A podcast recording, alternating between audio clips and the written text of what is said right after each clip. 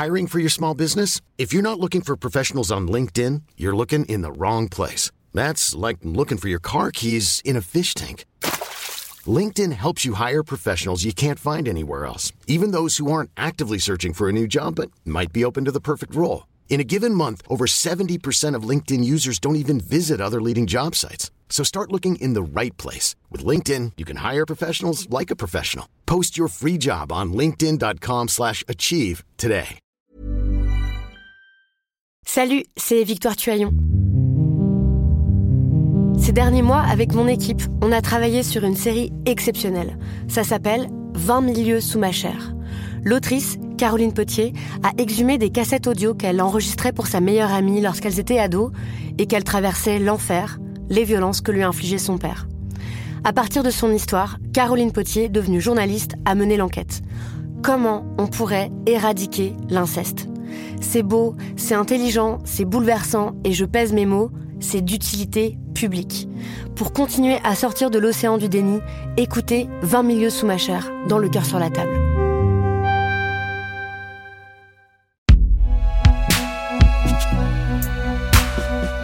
Sculpté par Binge Audio. Attention, cet épisode comporte des descriptions de scènes qui peuvent être choquantes.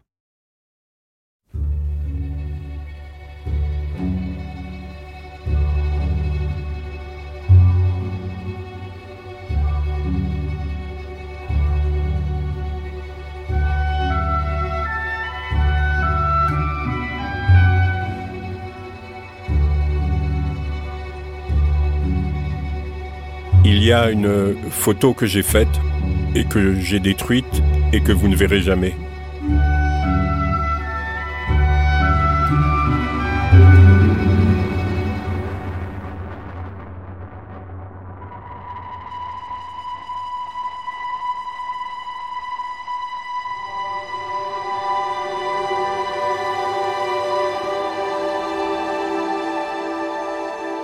Dans cet épisode, des photographes de guerre racontent des photos qu'ils ont faites puis rendues invisibles.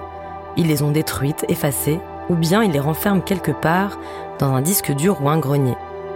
S'ils ne les diffusent pas, fallait-il pour autant ne pas les faire? Y a-t-il des morts que l'on peut montrer et d'autres non?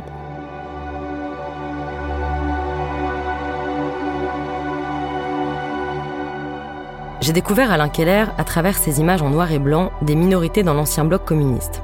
Alain a une vie incroyable. Autodidacte, il a pris ses premières photos à 16 ans, il a côtoyé Lech Walesa et le mouvement Solidarnosc, suivi la révolution iranienne, le conflit israélo-palestinien, la révolte des étudiants de Tiananmen, les guerres au Liban, au Salvador ou encore en Tchétchénie. En reportage de guerre, m'a dit Alain, l'appareil agit comme une protection, un bouclier, c'est un fil contre l'horreur. Mais cette protection n'est pas infaillible. Dans l'épisode précédent, Alain nous a raconté comment il n'avait pas pu appuyer sur le déclencheur face à un petit Afghan aux membres arrachés. Ici, il confie qu'il a détruit une image. Il était alors au Tchad, en 1986, et la France intervenait après un coup d'État pour défendre ses intérêts dans la région.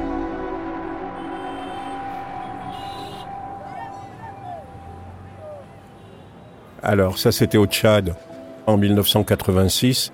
J'avais passé une semaine avec la Légion étrangère et un jour ils m'ont dit euh, bah, tu peux plus rester avec nous, faut que tu rentres à N'Djamena. Je suis rentré à N'Djamena. En fait, la raison était très simple, c'est qu'il y avait un avion de combat français qui avait été descendu dans le nord du Tchad. Le cadavre du pilote avait été récupéré. Il n'y avait plus de place euh, dans la morgue. La morgue n'était pas disponible. Alors sa dépouille, enveloppée dans un linceul blanc, avait été déposée dans un endroit secret de N'Djamena et des personnes qui habitaient le quartier, mécontents de ce qui avait été réalisé à leur insu, ont prévenu un ami journaliste qui travaillait pour France Inter et nous nous y sommes rendus. On a ouvert l'endroit pour nous, j'ai pu photographier le corps et en fait c'était un véritable scoop. C'était le premier Français euh, militaire tué au Tchad, le premier aviateur et, et je pense que ça aurait pu faire un malheur dans la presse. Donc j'ai fait cette photo. Je me souviens, j'avais fait en couleur, j'ai fait un film entier. J'ai jeté la pellicule dans une boîte à ordures. Je pense que c'était du journalisme, mais c'était un peu trop du sensationnalisme. Alors, ça ne l'était pas vraiment, mais ça m'a beaucoup gêné. Ça m'a beaucoup gêné d'avoir fait cette photo, qui, encore une fois, aurait euh, pu se négocier à, des tarifs très, très importants, parce que c'était un véritable scoop d'avoir trouvé l'endroit où avait été euh, déposé ce pilote. Donc, euh, des fois, on est mu par des émotions. Moi, je fonctionne beaucoup à l'émotion, ou c'est l'émotion qui me submerge. Et qui fait que elle prend des décisions pour moi quelque part euh, sans que je puisse les contrôler. Mais si c'est mon émotion qui le fait ça veut dire que c'est plutôt bien et que ça correspond un peu à l'image que je me fais de la profession. Donc j'ai jeté le film. L'agence ne l'a jamais su. Il y a que mon copain euh, journaliste qui l'a su. Et il n'a pas trouvé que c'était une mauvaise idée. Ça aurait été peut-être une photo choc. J'ai fait des photos chocs dans d'autres conflits euh, je me suis pas posé de questions, je les ai faites parce que il faut les faire. Il faut les faire pour montrer ce qu'est la guerre, les horreurs de la guerre, et que ça puisse servir ou pas de leçon aux gens qui les regardent. Donc euh, je ne sais pas quelle est la raison profonde euh, qui a fait que j'ai jeté cette, cette image.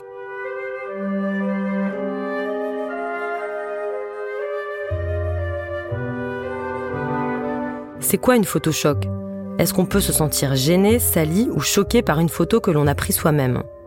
Ils ne sont qu'une dizaine de photographes à avoir couvert au long cours la barbarie du conflit en Centrafrique, amorcé en 2013. C'est la première fois que j'assiste à cette nonchalance chez les tueurs, capables de découper des gens sous les yeux des photographes comme s'ils n'étaient pas là. J'y ai vu le diable, a raconté Jérôme Delay, pourtant routinier des atrocités du monde. En 2014, la jeune photographe française Camille Lepage y a laissé la vie. Démembrement, émasculation, cannibalisme, doit-on montrer l'immontrable Se sont demandé ceux qui en revenaient. Dans une exposition collective au festival Visa pour l'image à Perpignan, les photographes ont préféré ne pas montrer leurs images les plus atroces. L'horreur détourne le public du sens des photos, s'était expliqué Michael Zumstein.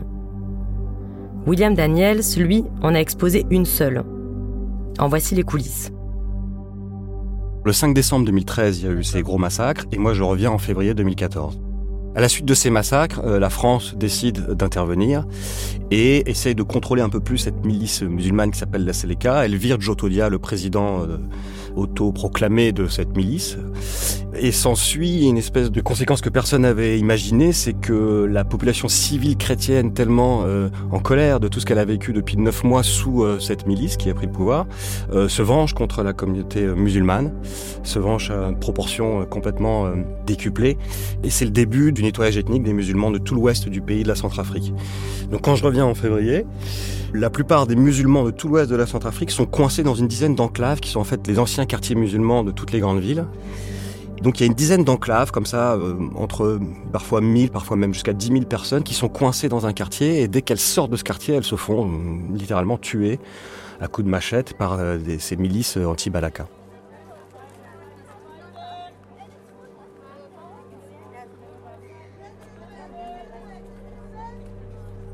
Je suis avec le journaliste de l'Express. On est dans le centre du pays, sur la route principale, qui est d'ailleurs la seule route bitumée qui traverse le pays. Et euh, on essaie de se rapprocher d'un village où on sait qu'il y a des milices anti-Balaka. On nous dit attention là-bas, il s'est passé des choses très très graves ces derniers jours. Euh, il y aurait eu des gens euh, décapités. faites attention, etc. Bon, on y va. Et on arrive dans ce village, on tombe sur un groupe d'anti-Balaka de peut-être une trentaine qui nous accueillent assez bien, qui veulent partager avec nous, qui veulent discuter. Donc on commence à faire des interviews. Moi, je fais quelques images et et en se déplaçant un peu autour, je vois un moment une vision un peu d'horreur. Je vois une tête dans un fossé, une tête qui a été décapitée et qui est un peu brûlée et qui est dans un fossé. Donc je me dis bon bah ça il faut que je le photographie parce que c'est quand même c'est quand même quelque chose d'assez grave. Donc je commence à faire des photos et les mecs me regardent et ils me laissent faire. Et il y en a un qui vient, fait attends attends et qui prend la tête dans la main par l'oreille et qui se met à poser avec la tête. Et là je me retrouve euh, dans une situation un peu un peu bizarre où je me dis qu'est-ce que je fais? Parce qu'en faisant cette photo, j'ai peur d'entretenir un peu une forme de propagande finalement.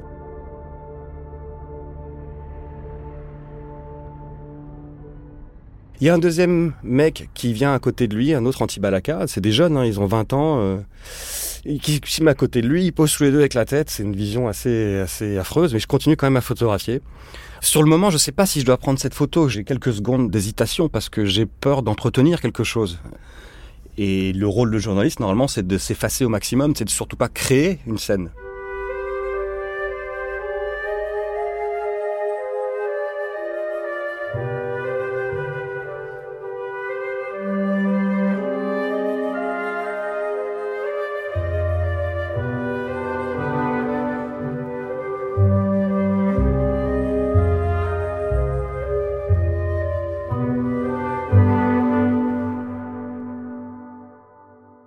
Continue à tenir cette tête par l'oreille, donc je le suis, je suis derrière, avec mon appareil, je le suis, je fais des images. À un moment, la tête glisse de ses doigts, et là, je me souviendrai toute ma vie du bruit qu'elle fait. Elle fait une espèce de poc en tombant par terre. Derrière, j'entends le groupe d'Antibalaka qui nous regarde, qui éclate de rire. Bon, bref, je continue. Je sais pas où il va. Il passe derrière une maison, et là, en tournant derrière cette maison, je m'aperçois qu'il y a le corps, le corps de cette tête qui est là, posé derrière. Donc c'est à l'endroit où cet homme a été décapité. Et là, il pose la tête à côté du corps. En fait, il allait ramener la tête à côté du corps. Et je continue à rester comme ça avec l'appareil en train de, à l'œil, en train de shooter. Parce que je me dis peut-être que là, il va enfin arrêter cette représentation, il va m'oublier un petit peu. J'ai plutôt bien fait parce que finalement, effectivement, après qu'il ait posé cette tête, il arrête de me regarder ou de poser, de faire l'andouille, etc. Et euh, il y a un moment où il regarde un peu au loin et on peut interpréter quelque chose comme peut-être une prise de conscience, ce serait peut-être un peu exagéré, mais peut-être un questionnement de sa part sur ce qui est en train de se passer. Et donc cette image, finalement, je pense qu'elle a du sens.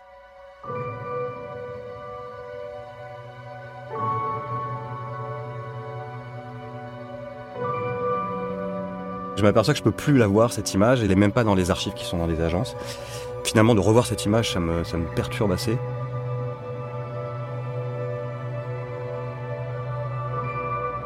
Est-ce qu'il existe une bonne distance face à la folie des hommes?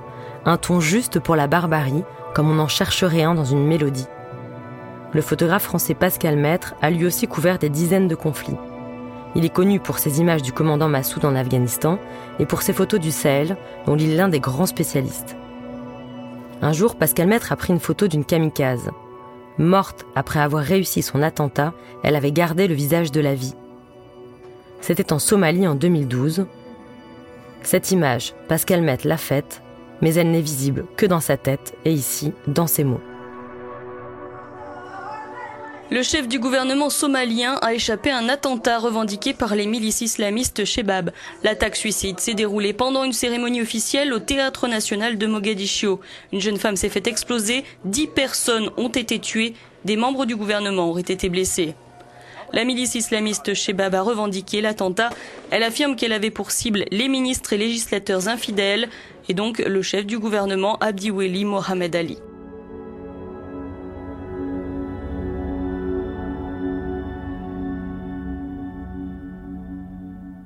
Lorsque je suis arrivé euh, sur le lieu de l'explosion, qui était à l'intérieur du théâtre, c'était un théâtre en plein air, et c'était une réunion du comité olympique euh, somalien. Donc il y avait le responsable euh, du football de différentes fédérations, parce que malgré la guerre et le chaos de la Somalie, il y a toujours quand même des instances sportives. Et là, tous ces gens étaient morts euh, assis sur leur chaise. Euh, on a l'impression d'une scène où tout s'était figé. Et puis il y avait la femme qui avait activé sa ceinture euh, suicide d'explosifs. Et elle, c'était incroyable parce que son corps était coupé en deux, le haut du corps n'était pas abîmé, il y avait toujours son sac à main qui était accroché impeccable à son bras. Et ce qui était totalement surréaliste, c'est qu'il y avait une partie d'elle qui était comme si elle était vivante. Son chemisier était intact. Son visage était abîmé, mais totalement reconnaissable. Et puis, euh, je reviens toujours à cette histoire de sac à main qui n'avait pas bougé dans l'explosion. C'est ça qui était sa main et ça n'avait pas bougé. Et ça, c'était hallucinant comme vision.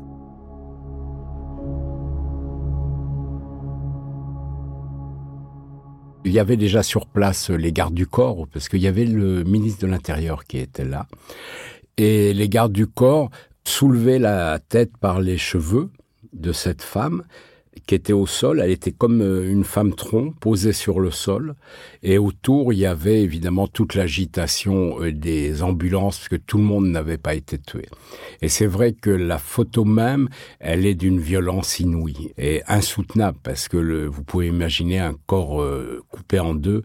Il y a beaucoup de choses qui dépassent, et c'est pas terrible, quoi.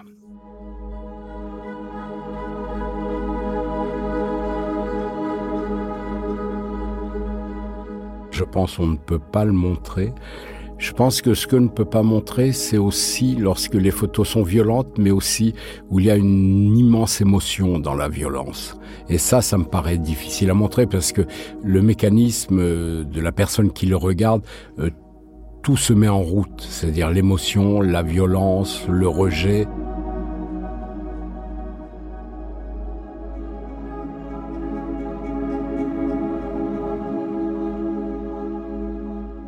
Pourquoi sommes-nous attirés par les images du malheur des autres?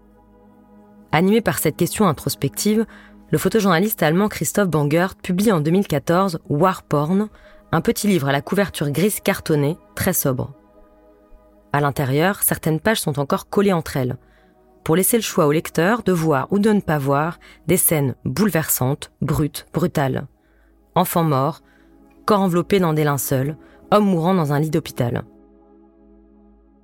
Ces images, cachées dans le livre, sont les images les plus violentes, voire, dit Christophe Bangert, les plus obscènes, qu'à ses retours de conflit il avait choisi d'auto-censurer, de ne jamais montrer dans la presse. En introduction, il met en parallèle ses réflexions et son histoire familiale, celle de son grand-père, officier nazi, qui en se remémorant le passé ne parlait que de son cheval. Alfred Aujar, lui aussi, parle de pornographie de la violence. Il n'est pas photojournaliste, il est artiste. Mais au moment du génocide des Tutsis au Rwanda, ce Chilien est tellement frappé par le silence des médias sur ce génocide qu'il décide de se rendre sur place pour témoigner lui-même de l'horreur.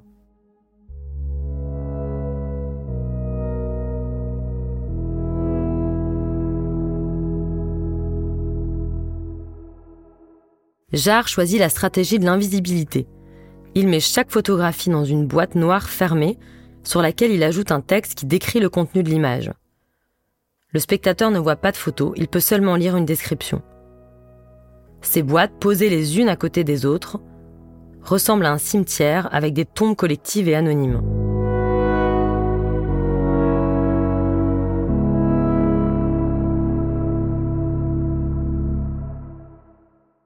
I created these monuments for the memory of the people of Rwanda.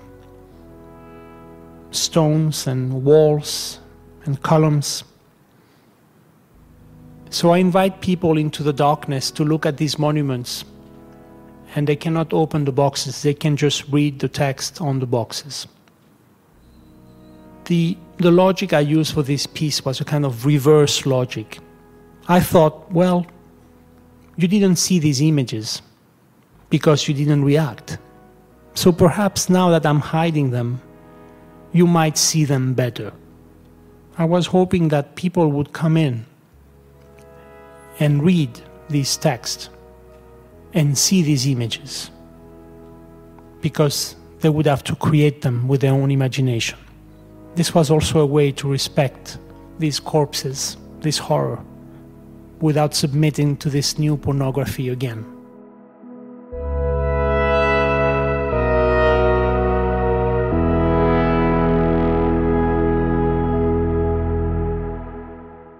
La dernière image immontrable de cet épisode témoigne de ce que les guerres comptent de scènes qui dépassent l'entendement. Cette histoire m'a été racontée depuis l'Afrique du Sud par le photographe italien Marco Longari. Marco fait du news et dirige aujourd'hui le bureau photo de l'agence France Presse à Johannesburg. À l'époque, il était basé à Jérusalem.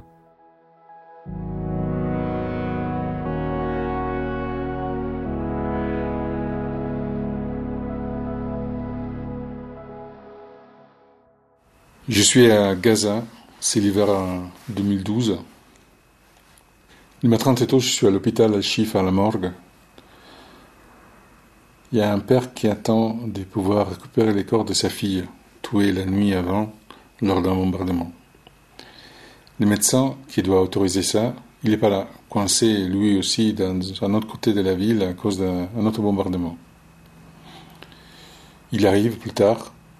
Le père finalement récupère les corps de sa fille. Il sort de la, morgue.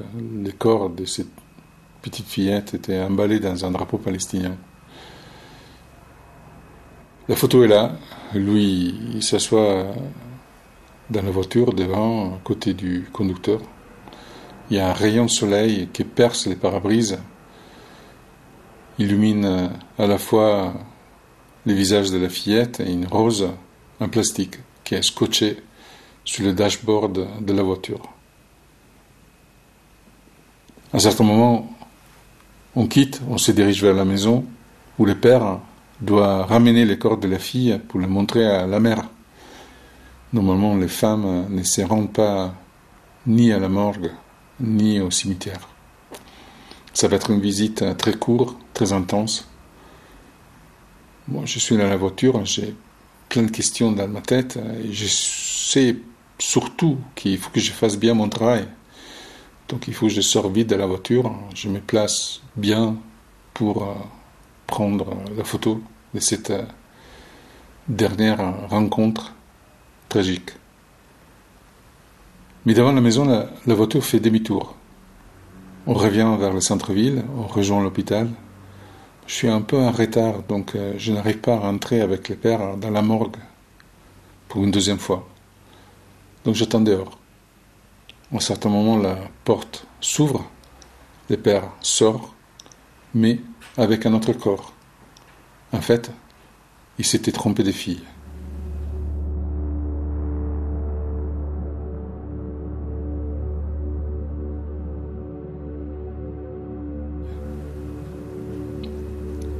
Ma photo reste là avec moi. Je ne peux pas la transmettre.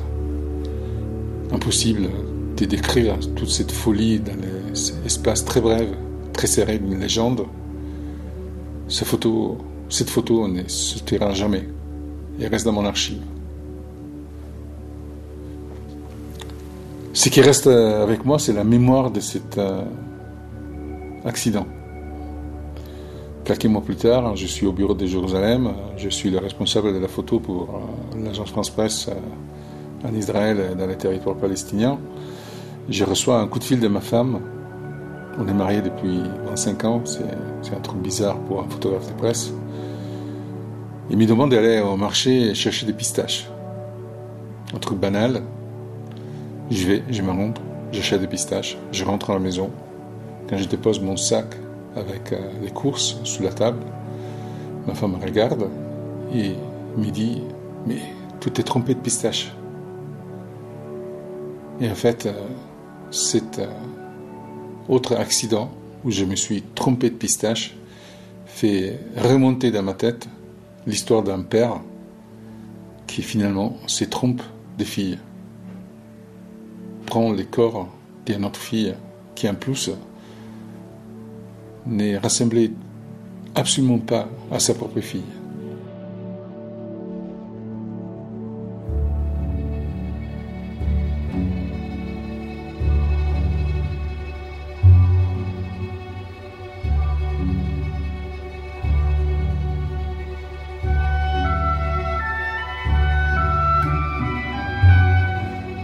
Parfois aussi, des images échappent malgré eux aux photographes.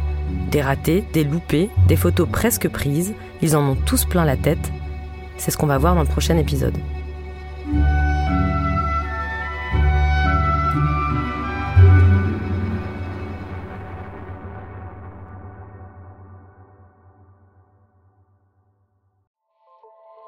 Salut, c'est Sinamir du podcast L'Affaire. En 2016, je suis monté sur un bateau de sauvetage en Méditerranée et ce que j'y ai vu n'a pas changé. En tout, depuis 10 ans, on compte même près de 30 000 morts sur cette mer. Alors dans le naufrage, notre nouvelle enquête, j'ai voulu raconter un cas concret. Comment 130 personnes sont mortes en 2021 à la frontière de l'Europe, malgré des dizaines d'appels de détresse. Qui n'a pas pu les sauver et pourquoi? Qui étaient ces disparus? Et surtout, comment on en est arrivé à ne plus parler de 130 personnes qui meurent le même jour sur un bateau au milieu de la Méditerranée? Le naufrage, c'est la nouvelle série du podcast L'affaire de Paradiso Média. Une enquête que vous pouvez retrouver gratuitement chaque semaine à partir du 27 mars 2024 sur toutes les applications de podcast.